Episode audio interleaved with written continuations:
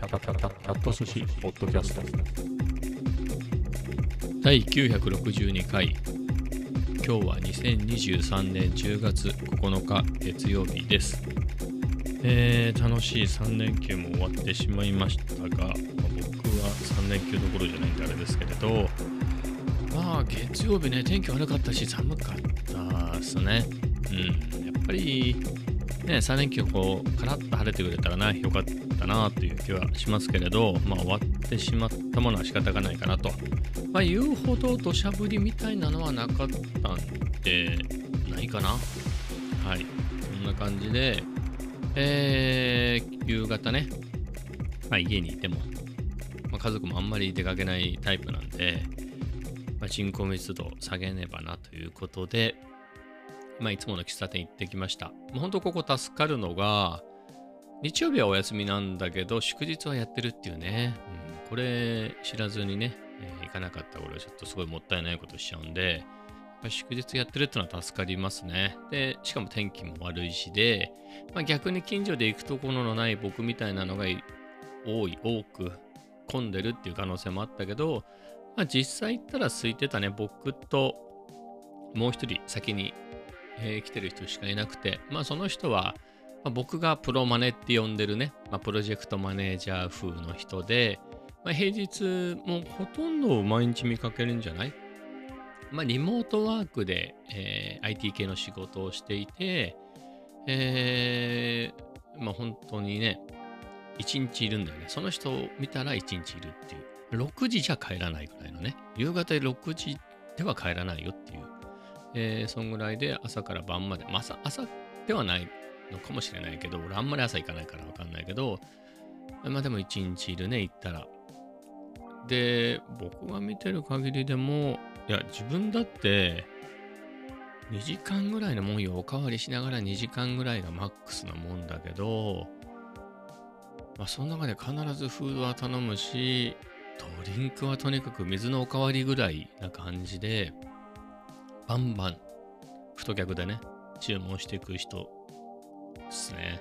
まあ、その人が昨日もいて、まあ、結構プロジェクトも佳境なんじゃないのかな。まあ、穏やかな口調な人でね、えーだし、えー丁寧な感じの人で、おかわりの時もね、空いたグラスをあの奥のカウンターのとこまでね、ママさんのとこまで持ってって、あの、アイスコーヒーおかわりお願いしますとか、まあ、そんな感じの人なんで、全然いて嫌な感じはないですけれど、まあ、嫌だといかないよね、俺も。まあ、そういうのじゃないんで、あ、まあ、この人かと思って。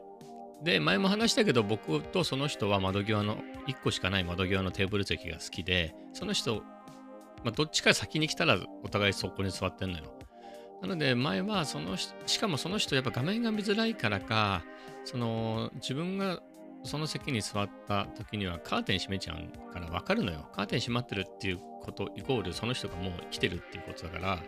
いつもカーテン閉まってたらストーリーし、ストーリー、素通りしてね、違う喫茶店とか行ってたんだけど、今はもう別に全然まあその人がいて、まあその人がいて嫌だっていうよりは、その自分のお気に入りの席じゃなくてもいいやって感じですね。まあもう一つ、えーテーブル、あ、テーブル席は、まあ、5つぐらいあって、まあ別にそこじゃなくてもいいんだけど、まあここだったらいいかなみたいなのがもう一個あって、まあそっちが空いてんならいいやっていう感じですね。前はね、やっぱりただ長い、長いっていうかのんびりしたかったのよ。だから座り心地みたいなのも大事で、あのその窓際のテーブル席とその隣の2つは、なんつうだろう、普通の椅子なんだけど、クッションはしっかりしてる感じなのね。で、一方、入り、なんだろう、窓、入り口入ると、まあ、入り口と並行して窓なわけ。で、入り口のドアを開けてまっすぐ行ったとこに4人席があるんだけど、そこはベンチシートなのよ。ふかふかじゃないのよ。あの、板のね、まあ木まあ、椅子だから木でできてるんだけれど、座面も木でできてて、まあそこにクッションを敷いてなんとかしのぐみたいな席で、あんま座り心地よくないのよ。で僕あんまり好きじゃなかったんだけど、あのーもうそれこそ、ただのんびりして、なんかちょっと手帳になんか書いたりとか、ただその時間を過ごしてるときは、そこ、まあちょっと座り心地もなかったなぁ、みたいな感じだったんだけど、今ってほら、なんとか今日の分のノートを書き、書いておきたいみたいなね、目的があったり、SP404 ね、404マーク2の使い方を覚えたりとか、まあそれでビートを作りたいとか、まあそういう目的があるんで、まあ別にそこそんな気にならなくなっちゃって全然。まあ、その場所と空間と時間が欲しいっていう感じかな。なので、まあ全然そこでもいいし、まあリベルテって逆に言うと極端に狭いカウンター席って本当友達級のママとマスターの友達クラスが本当の奥のカウンターに座る。多分僕がカウンターでもいい、混んでるからカウンターでもいいですかって言ったらいいよって言ってくれるとは思うんだけど、まあなんかわざわざそこに座るところではないぐらいの感じなんで、別にそのお店は狭いけど席が狭いってことはないのよ。なので僕が SP とかな、なんだね、えーやる分に困るほどの狭さではないんですけれど、えー、まあ、な感じでね。まあそういうわけで、その、僕がプロマネって呼んでる人と、勝手にね、心の中で呼んでるって人、向こうはなんて呼んでんだろうね。王子とか呼んでんのかね。読まないね。卵ハゲか。うん。呼んでないか。はい。まあそんな感じでしょうね。えー、まあそんな感じで。まあ2人でして。あ、でもね、途中でね、最近よく見かける必ずバナナジュースを頼む人も現れてね、その人もね、僕より上だとは思うんだよね。僕より年上だと思うんだけど、パッと来て、バナナジュースって頼んで、その人は早いね。なんだろう。イタリア人が朝、バル、バルでいいのかな？なのか、コーヒー屋に行って、エスプレッソを頼んで砂糖をドボッって入れて、ガーってかき混ぜて、ククって飲んだら、ジャっていっちゃうみたいなところまでではないけど、バナナジュースもそこそこするからね。グッて飲んでいっちゃうんだみたいな。コンビニで買ったら200円はしないと思うんだよ。それをね、やっぱり500円弱するバナナジュースで30分いないからね。10分15分ぐらいで去っていくからね。まあ、タバコは吸うんだよね、その人。まあ、だからタバコ吸いたいっていうのはあるのかもしれないけど、まあ、正直この辺田舎だからさ、別に、なんつうの？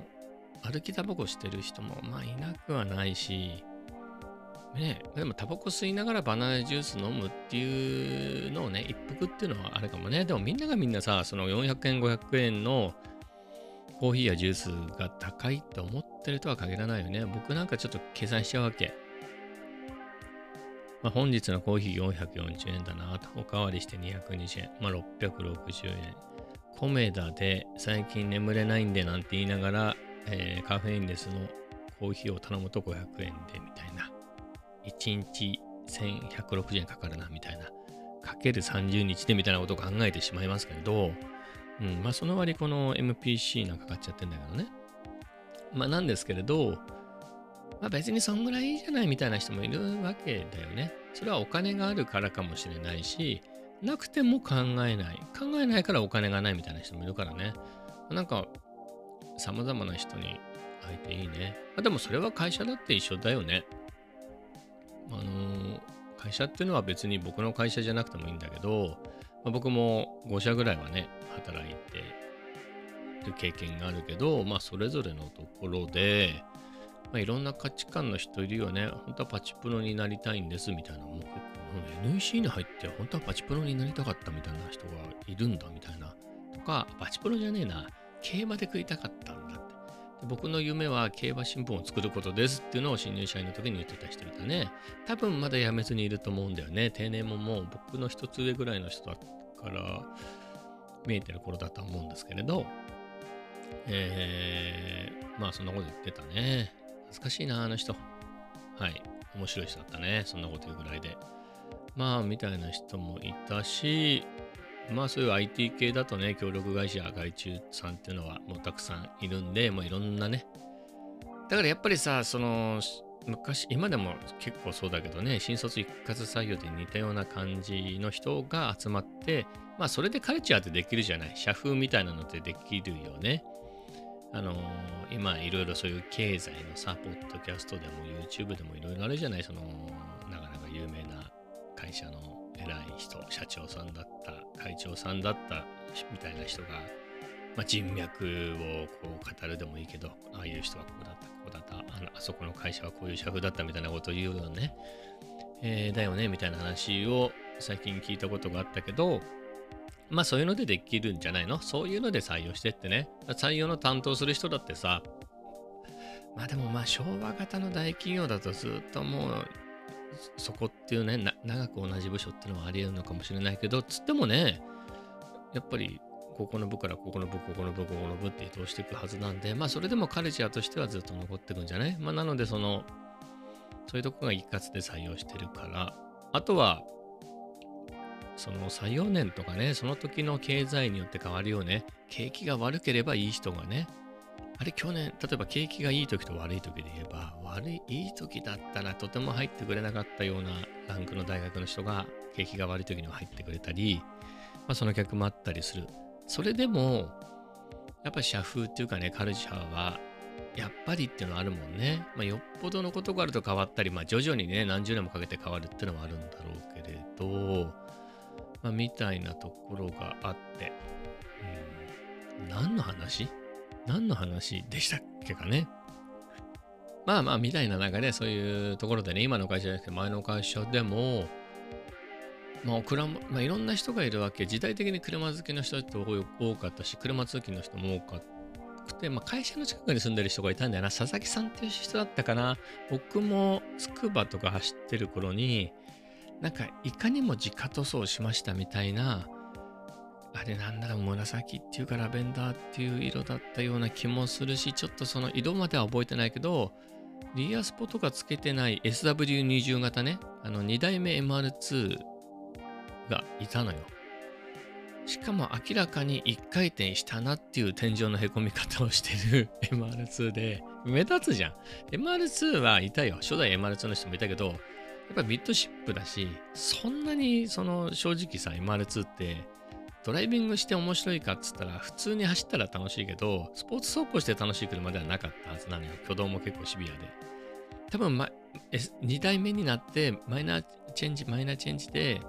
を繰り返して結構良くなってったみたいなところがあるから、えー、ドリフトには向かないよね、みたいな。まあ、ドリフトだったら、まあ、S13、PS13 のシルビア180とかが向いてるよね、みたいなえー、な頃で、MR2 よりは GX71 とか81、91なんつったらもっと最高なんじゃない？マーク2とかクレストとか。ね、あの辺の方がよっぽどやりやすいっていうような。えー、なんだったらちょっと重いけど、A、えー、じゃあ 4AG 積んでた FR のカディーナコロナの方がまだ良かったんじゃねえかみたいなぐらいのね、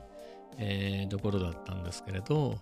まあそれでも SW20 で乗ってたのよ、佐々木さん。うん。いや、仲良くなって、たまたま。あの、だからさ、峠で見かけるやつが、会社に行く途中の会社のすぐ近くに泊まってるわけ、いつも。で、その顔も見れるじゃん。で、会社で、あっつってね、すっごいいい人で、あ、知ってる人ですよね、さ。あそうなんだよ、なんて言ってね、な感じですごく腰の低い人で。年はね、僕の一つ上だったらね、やっぱり。で、いろいろ話聞いたけど、あ、そうだ。佐々木さん会社辞めちゃって、まあ、とっくの話だけどね、会社辞めちゃって、今何やってんですか？って言ったら、パチプロやってるんだよ、なんつってね。もう本当に30年近く前の話よ。パチプロで、え、食えんすか、そんなの？っつったら、なんかそういう、クラブっていうかなんかそういうコミュニティなのかなんかに入って、まあ金かなんか取られるんだろうけど、そうすると、どこで真相がいつあってみたいな、その、僕パチンコってほぼ経験がないのね。ビギナーズラックで1回やったら500円があっという間になくなってそれっきりやってないっていう本当の意味でのビギナーズラック？あれで出ちゃったらパチンコハマっちゃうところをハマらなかったっていうね。500円があっという間になくなったなみたいなあのあれだったんですけど、まあ、佐々木さんはあのパチプロで食っててまあそんな感じで言ってたねその真相いつ真相の真相回転の日は出るんだとかでね。でそういう今ネット、ネットがあんまりない時代だから、そういうのがファックスで送られてきて、この日にここのパチンコ屋さんで真相ですみたいな情報がバーっとあって、もうそういうところにずっと並んで毎日行くんだみたいな。で、儲かると言ってた。すげえ稼げるんだよと言ってた。当時ね、当時すごい稼げるけど、もう正直作業だからねっつっててで一日座ってこうガーって玉出してっていう作業だからまあつまんないけどねみたいなことは言ってた、うん、金にはなると言ってたよ、うん。まあ、だからその時の技術エンジニアやってるよりはパチプロの方が良かったんじゃないの、はい、今何やってるかわかんないけど多分でも代としてはもうなんか50代でしょ？自分の一つ二つ。多分一つ上だったはず。あの人。で会社に前の会社に行く途中の下り坂のカーブのあたりに住んでたから今もそこ歩いていけば多分さほらなんつうのあの表札に書いてあると思うんだよ。だからそこが変わってなければまだその人そこに住んでんじゃないかな。無事に生きてんじゃねえかなっていう気がするんだけどね。そうまでしてっていうのはあるよね。そうまでして会いたいっていうほどでもないし、別に僕、もう車はグランツーリスモ7をたまにプレイするぐらいで持ってないし、うん。まあ、特にねっていうところではあるんですけど、まあなんかそういういろんな人がいたなっていう。まあでも社風っていうのはあるよね、そういう中でもね。だからその、そこの大きな、あの、会社の中にいろんな協力会社がいて、それでもカラーは違うじゃない？あそこはなんかちょっとしたその、そっか、そこ協力会社だけどそっちの方が給料いいよなみたいなところもあれば、本当にここはもう何重下請けなの？みたいなところもあれば、ね、いろいろあったりもするし、部署によってもね、もう出部署でもう入れる大学が決まっちゃってるからね、逆だね、入れる大学で配属される部署が決まっちゃってたりして、同じ本部みたいなところで、まあ数字でつきがちよ。第一なんとか部、第二なんとか部みたいな。まあここも一概に数値が増えるとダメとは言わないけど、やっぱり数値が若い方が良かったりして、まあそこでやっぱりね、あのー、僕の時はそんな感じはありましたよ。はい。うちの部だとこうだけど、隣の部だと、課長さんは東工大出たとか、東大とか、うちの部だと、まあでもそんなに悪くないかね。あの言いませんけど。とか、まだ転職なんかが珍しい頃にね、隣外資に転職だってさ、なんつってね。どうなったんだろうね、その後ね。ちなみにテキサスインスルメンツだったと思うんだけど、どうなっちゃったんだろうね。うん。まあ、そんぐらいの人だから、まあ、年齢的には特に定年してると思うんで、なんとかなった人生なのかなとは思うんですけど、まあ、懐かしいですね。かなりずれましたけれど、コメダにそのプロマネっぽい人がいるっていう話と、えっ、ー、と、タバコを吸ってバナナジュースを飲んで15分ぐらいで去る人が来たっていう話で、ちょっとこんぐらい引っ張っちゃったね。はい。で、これ昨日話し忘れたような気がするんだけど、あの、あれよ、Vlog ね、久々あげました。久々っつっても2、3週間ぶりじゃない ?2 週間ぶりぐらいか。ほら、帰省したでしょ ?4 年ぶりに母に会いました。実家に行ったのは5年ぶりですみたいな。まあ、それをあげたのが多分2週間ぐらい前で、まあ、それぶりなんでね。まあ、もともと撮るだけは撮ってたの。まあ、日常なんで、まあ、さっきの喫茶店行ってコーヒー取ってみたいな、えー、だったんだけど、まあ、それと合体、それと、それがもともと先にあったから、季節が変わる前にそれを使わねばと思っていたんだけど、まあ、規制は規制だけでまとめた方がいいなってので、規制だけでやって。で、その次、次こそはっていうタイミングで、サンシャイン水族館に行ったんで、まあ、サンシャイン水族館前半それ入れて、後半その、普段の生活を入れてっていうので、7分ぐらいのもんかね。水族館系は、ビュー稼げないんだよね。ライバルが多いのか。僕のを見てる人もあんまり別に水族館ってガジェット出てくんですかみたいなところがね。ガジェットで撮ってんだろうみたいな。ガジェットで作った BGM だろうがっていう気はするんですけど、まあ見られないっていうね。はい。もあるんで、まああれですけど、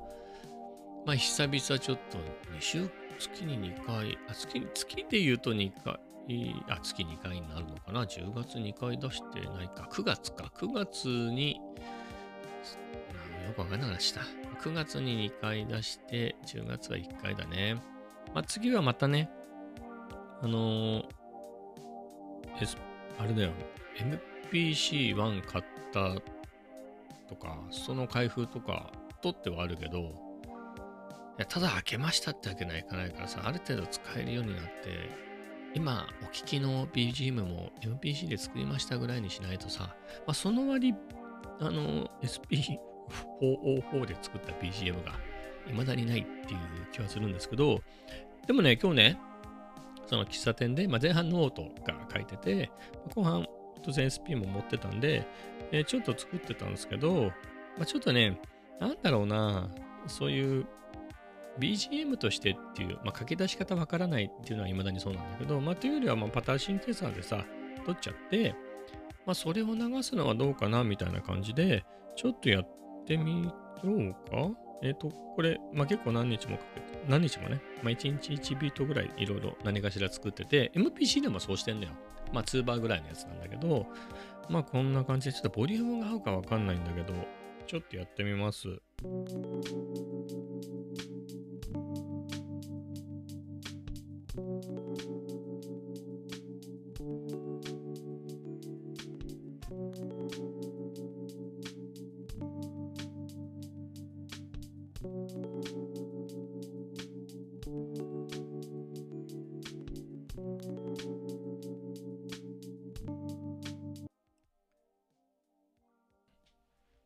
さ、あれ？こうちょっと違うなと思ったの。8小節あるんだけど、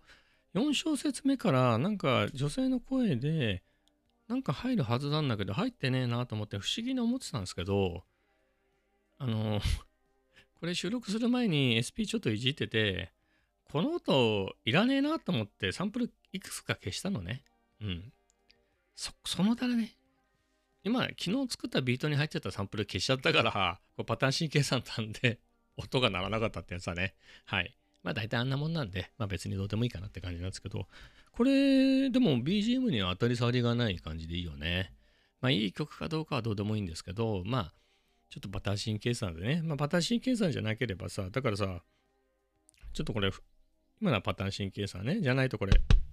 これ普通の元なんで、だからさ、こう、普通にね、こう、ハットね、入れてって、じゃあ、ダンみたいな、スニア入れて、まあ、サイドの時もあるけどね、こうやってね。サイドリム。まあ、あとはね、まあ、あとはね、こう入れてったり、あとはなんかサンプルをね、こうやって、まあ、今のでリズムを作って、あ、まあ、そんなもんかな、みたいな。まあ、リズム感なんでコンタイズかけて。で、その後、まあ、これで良ければ、4小節、8小節にデュプリケートで増やしていって、そんで、4小節目からは、みたいなね、サンプル重ねちゃおうかな、みたいな。まあ、みたいなことをやっていってですね。今のは SP で、まあ、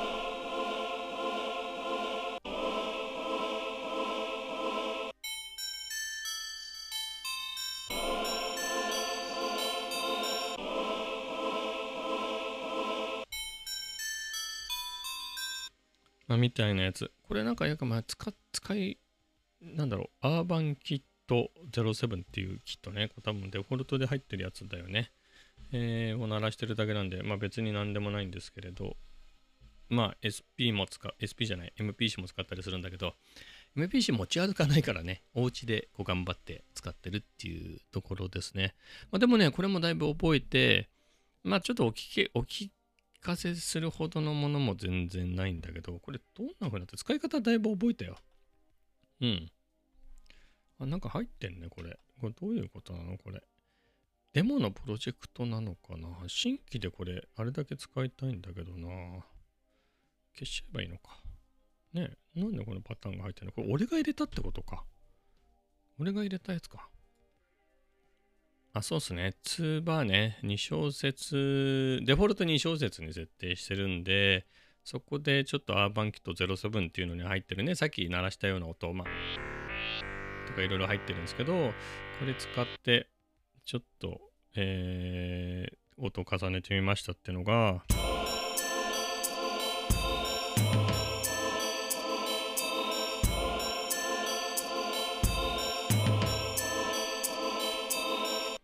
まこんな感じで、今のが一つのシーケンスなんで、かつ一つのシーケンスしかないんでね、まあ、これのずっと繰り返しになっちゃうんだけど、まあ、ちょっとは覚えてきたっていうところだね。ただこれ全部一つのトラックでやっちゃってるんで、まもうちょっと違う。トラック重ねてみたりとか、まあ、シーケンス長くしてみたりとか、ちょっとね、SP の方が、なんかね、できることは MPC の方が明らかに多いんだけど、ちょっと SP3 ヶ月使ってね、しかも喫茶店でも覚えられるっていうところで、やっぱりその、ね、SP で作った2小節ですまず作ってみたけど、いい感じなんで、どんどんデュプリケート、デュプリケートで、4だ、8だってするの、すごい簡単でいくんだけど、MPC でね、なんかやり方がよくわかんなくて。なんか2小節でよかったから4小節にすると、まあ、4小節にはなるんだけど、あの自分が録音したやつは最初の 2, 2小節にしか入ってないみたいな。普通に考えて、それをコピーして4小節、8小節にする機能があるはずなんだけど、まだ巡り合えてないっていうね。はい。まあそんな段階ですけれど、まあでも徐々には進んでますよって感じですかね。はい。まあいろいろ楽しくやっておりますが、その点についてはね、はい。いろいろ頑張ってますと。で、まあそんなことやりながらっていうのも、夜さ、コメダ行かなかったね。なんかね、ちょっと調子が悪かったの。僕、調子が悪いとコーヒーが飲めないのね。コーヒーが飲めないぐらいの体調でコメダに行ってコメダの帰りにジム行くじゃん。どっちもダメじゃんって考えるとまあ MPC でも触ってる方がよろしいんじゃないっていうことでうん。まあそういうふうに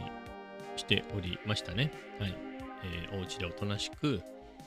なんか映画見た宇宙人のあいつみたいなやつを奥さんが見てたのを Amazon プライムで。あのほらあの、ひ、日村っていう人いるよね。お笑いの人。なんかの日村なんだよ。なんていうグループかわかんないけどさ、何人かぐらいの2人かもしれないけど、あの、ね、あの人面白いね。が、出てるやつを見てた。なんか、弟が実は土星人っていう設定のやつ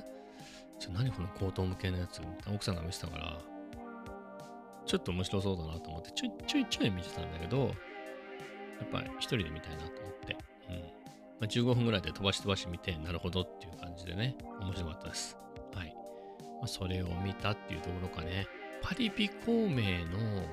実写版も奥さん見てんのよ、たまに。それも結構、いや、僕は同じ部屋にずっといるわけじゃないから、ちょっと用事があって通過するときにダイニングキッチンでパリピ孔明を見かけるわけ。なんとなくのストーリー、もう分かるような分からないような感じなんだね。あ、いつもあの格好してんだとか。うん、えー、で、面白そうだなとは思うけれど、いや、そもそもパリピ孔明は、俺実写版最初のやつはちょっとだけ見た気がするもんね。その後、なかなか見れてないですけど、はい。まあ、そういうのも頑張ってみたいなっていう思いもあれば、はい、どっちでしょう？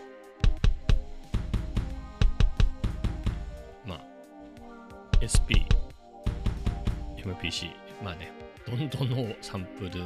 を使ってるかによるから、どっちが MPC とかあれもないんですけど、まあそんな感じですね。はい。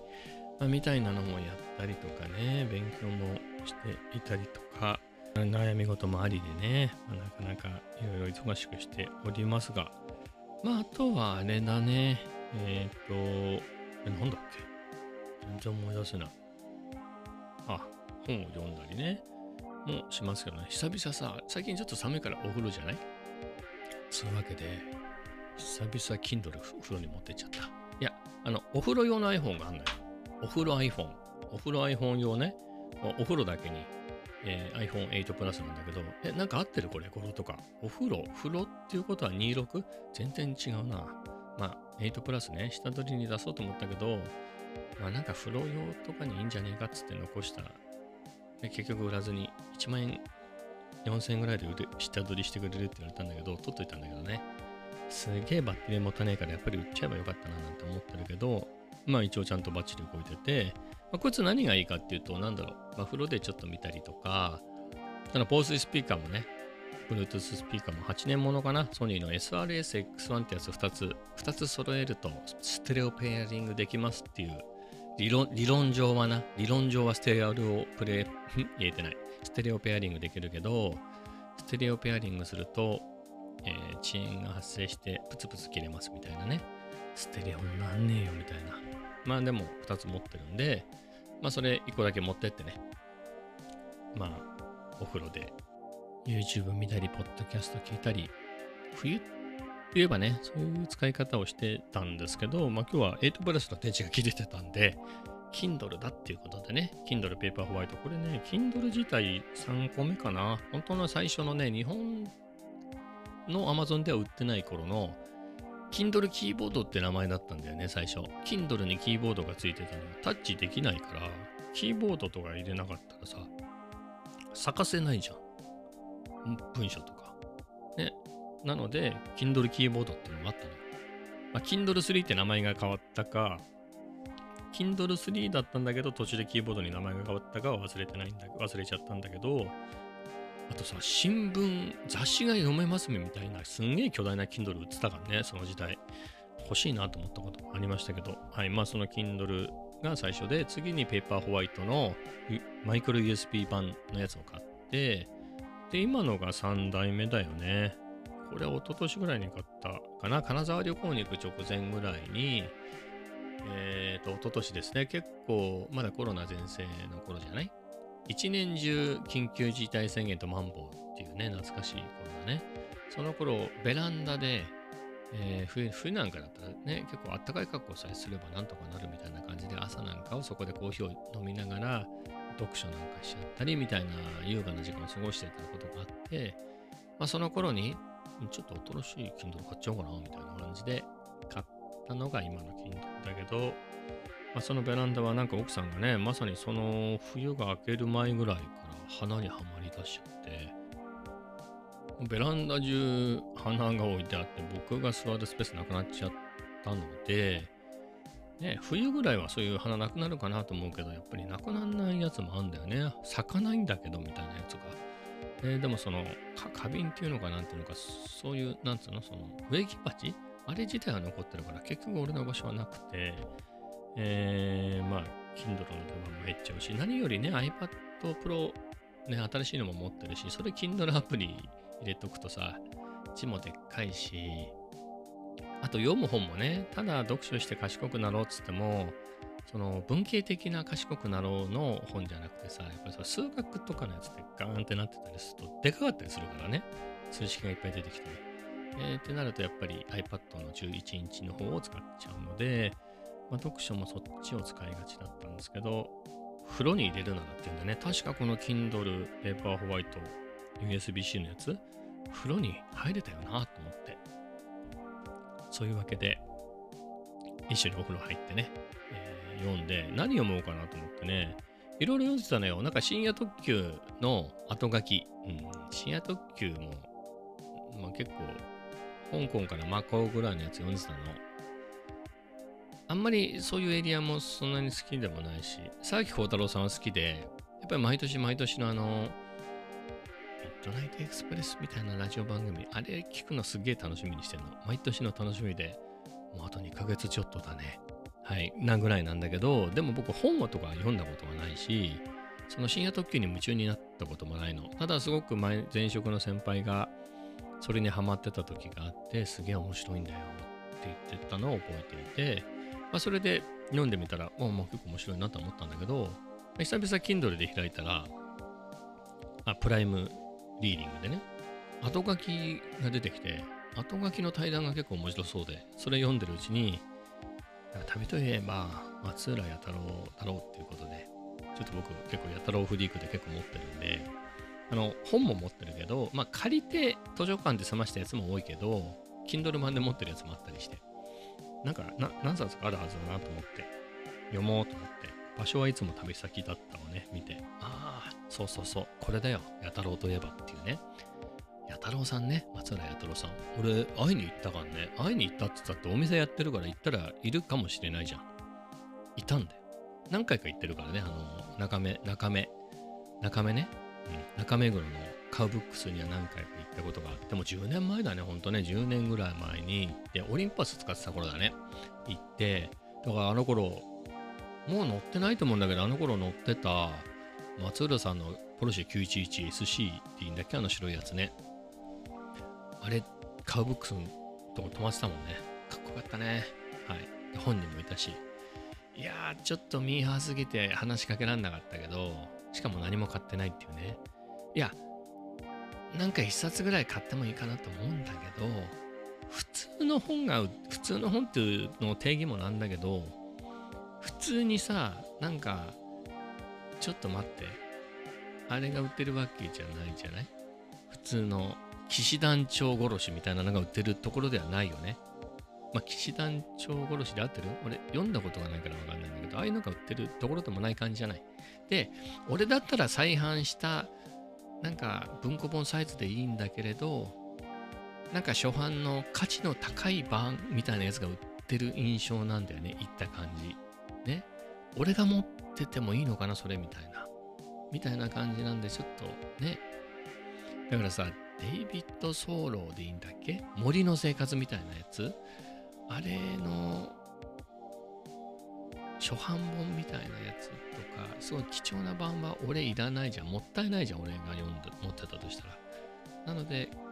まあ言い訳としては買ってない。ただ何も買わないわけにはいかないじゃん。カウブックスってさ、青山にもなんかある、あったよね。なんか、グッズかなんかが売ってる店。なんか俺すげえ何かと混ざってる気がしてきたけど。まあそんな感じで、あれは買いました。レインボーペンシルは買いましたよ。レインボーペンシル。あの、日々の100を見るとわかるんだけど、レインボーペンシルね。一度に何色かで描けるっていう謎の鉛筆。はい。まあそれは買って今でも持ってるかな、カーボックスね。はい。それが思い出ですかね。まあそんなわけで、フリークだから。まそれと、サンフランシスコの話が出てくるわけ。ほら、テンダーロインがどうしたとかさ。そういうのね、あったあったあったみたいな。だから、やっぱりそういうので見てたサンフランシスコ、もしくはさ、デスエンジェルとかじゃん、サンフランシスコっつったら。まあ、あとはメタリカとかもあっちからでしょやっぱスラッシュメタルっていうと、サンフランシスコみたいな。っていうか、サンフランシスコって名前を最初に聞いたのってさ、やっぱ今、話題のスラッシュメタルの発祥の地みたいな感じで、やっぱ80年代、僕で言うと6、7年の頃に知ったのがサンフランシスコだよね。ま、霧のサンフランシスコ的な言い方は、ま、戦前とかからあったんでしょうけど、急に身近に感じたというと、ああ、今、メタリカとか、ああいうスラッシュメタルが熱くて、そういうのってサンフランシスコなんだなと。で、まあ、メタリカはその当時もうもうメジャーに、相当メジャーになっちゃってたのね。マスター・オブ・パペッツも出てたし、まあ、クリフが亡くなって、えー、もうジェイソンになってた頃じゃない、えーなので、相当ビッグになってたんだけど、メガデスももうビ相当売れ売れ,、まあ、売れるようにはなって、そこそれなりに売れるようになってたしっていうくらいな感じだったけど、やっぱりそういう中でデスエンジェルとかがね、やっぱ次の世代が出てきて、やっぱりフィーチャーされるじゃんみたいな時にサンフランシスコっていうのはよく聞いてね。で、まあまあ、もう何年かしてから、再再放送なのか再放送なのか分かりませんけど、フルハウス見たら、あれサンフランシスコじゃんっていうことでね、まあ、そういうのからだったんですけど、まあそんな印象のまま、なんかやたら坂で大家族が住んでるイメージじゃん。ね、フルハウスで。まあいい印象だったんですけど、まあそこで松浦弥太郎さんなんか読むとね、サンフランシスコに、ら住んでた、でも最初にアメリカ行ったの時、最初にアメリカ行った時の時みたいな。まあ、行った時で言うとサンフランシスコだったんじゃなかったっけ？なんか、ね、ネットもないような時代でね、ネットは世世にはあったけど、我々には関係なかった頃。えー、だよね。だって松浦さんが、僕より上だからね、あの人。それが、高校を中退してどうのこうのの頃でしょ？まあ、40年ぐらい前の話だもんね。そういう頃にこう、行って、なんか安い宿に泊まってみたいな治安が悪いところのみたいな話でしょ？うん。まあ、その頃の思い出も含めて、その時系列がバラバラじゃん。別に日記じゃないからさ、この松浦さんのエッセイもね。えーだったりするんで、まあでも古い時期のね、まあ結構入れ込んだりしてるけれど、えーね、シスコみたいな、えーみたいなのが出てきて、そういう中のサンフランシスコっていうのは、あ、確かにサンフランシスコって、まあ、デスエンジェルの次はフルハウス、その次は松浦弥太郎みたいな感じでね、イメージあったなっていう。まあ、あと、なんだろうね、全然関係ないんだけど、ポパイ読者としては、その後ボートランドが来て来てたから、まあ、興味的にはそっちにしちゃってたけどね、まあ、それも10年前とかの話になっちゃうんだけど、はい。えー、なんですけどね、うん。まあでも、で松浦さんもさ、日々の100とか持ってんだけど、まあ、ライカ好きでね、あのー結構貴重なブラックペイントでレンズも含めて揃えたんで結構お金を使ったっつってたけど、あれ結構前の本じゃん。2000年代の本でしょ？すげえ価値になってるよね。あ下がんないからさ。今とんでもない値段になってて、とんでもないお金を使ったけどって書いてあったけど、とんでもない利益出てると思うよ。売ったら。はい。売ったかどうかは知りませんけど、もしね、今でも持ってて売ろうとしたら、すげえことになってるよ。うん、で、僕が持ってる日々の100とその2みたいな 2, 冊あって、それでいくと最初はフィルムのライカしか出てこなかったような気がする。それと、あれかな、スイーター、マイクロスイーターとかいう、その、シネレンズみたいなやつかな、シネマレンズね。シネマレンズっつってもその 16mm フィルムのでそれがマイクロフォーサーズで使えるようになって楽しいですみたいなことが書いてあったのが1だった気がするんだよね。2ではなんかライカも M8 か M9 になってたんじゃない？僕がでも読み始めた時にはまだ M8 で M8 につけたズミクロンの28か35のそのあれ APS H サイズなんだよね。だから1.2倍クロップぐらいなんだよね。それがちょうどいいみたいな感じのことを書いてた頃ね。あの頃みんなそうやって言い訳してたよね。本当はフルがいいんだけど。えーライカもフルサイズがなかったから。ね。APS-C ではないんだけどね。もうちょっとセンサーでかいんだけど、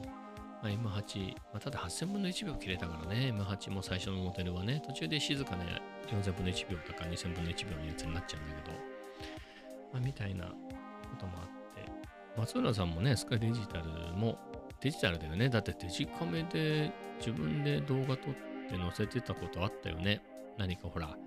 クックパッドとか何かと組んで、その会社を、その事業自体を自分で巻き取ったんじゃなかったっけ？ね、社長さんが変わった頃にね、みたいなことやってたけど、まあそんな感じで、サンフランシスコといえばみたいな感じで、あ僕のサンフランシスコの印象っていうと、デスエンジェル、フルハウス、松浦弥太郎だったな、みたいなね。はい。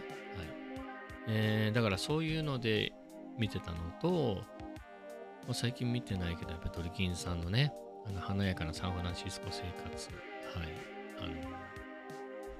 を見ると、あ、これサンフランシスコっつっても随分雰囲気違うな、みたいなね。まあ、それもあれだよね、ドリキンさんも、僕が見始めた時コロナに入ってからだからね。なんか後追いで見て、コロナ前の元気なサンフランシスコで、今見てないんだよね。今全然見てないんだけど、何ヶ月見てないかぐらい。もう帰ってから見てないぐらいだから、ドリキンさんがサンフランシスコに帰ってから俺見てな、見た記憶がないから見てないんだとだ。から今って、なんかね、ニュースで、だから本当に現地で住んでる人の話とは違うかもしれないけど、ニュースで見た感じで言うとね、なかなか、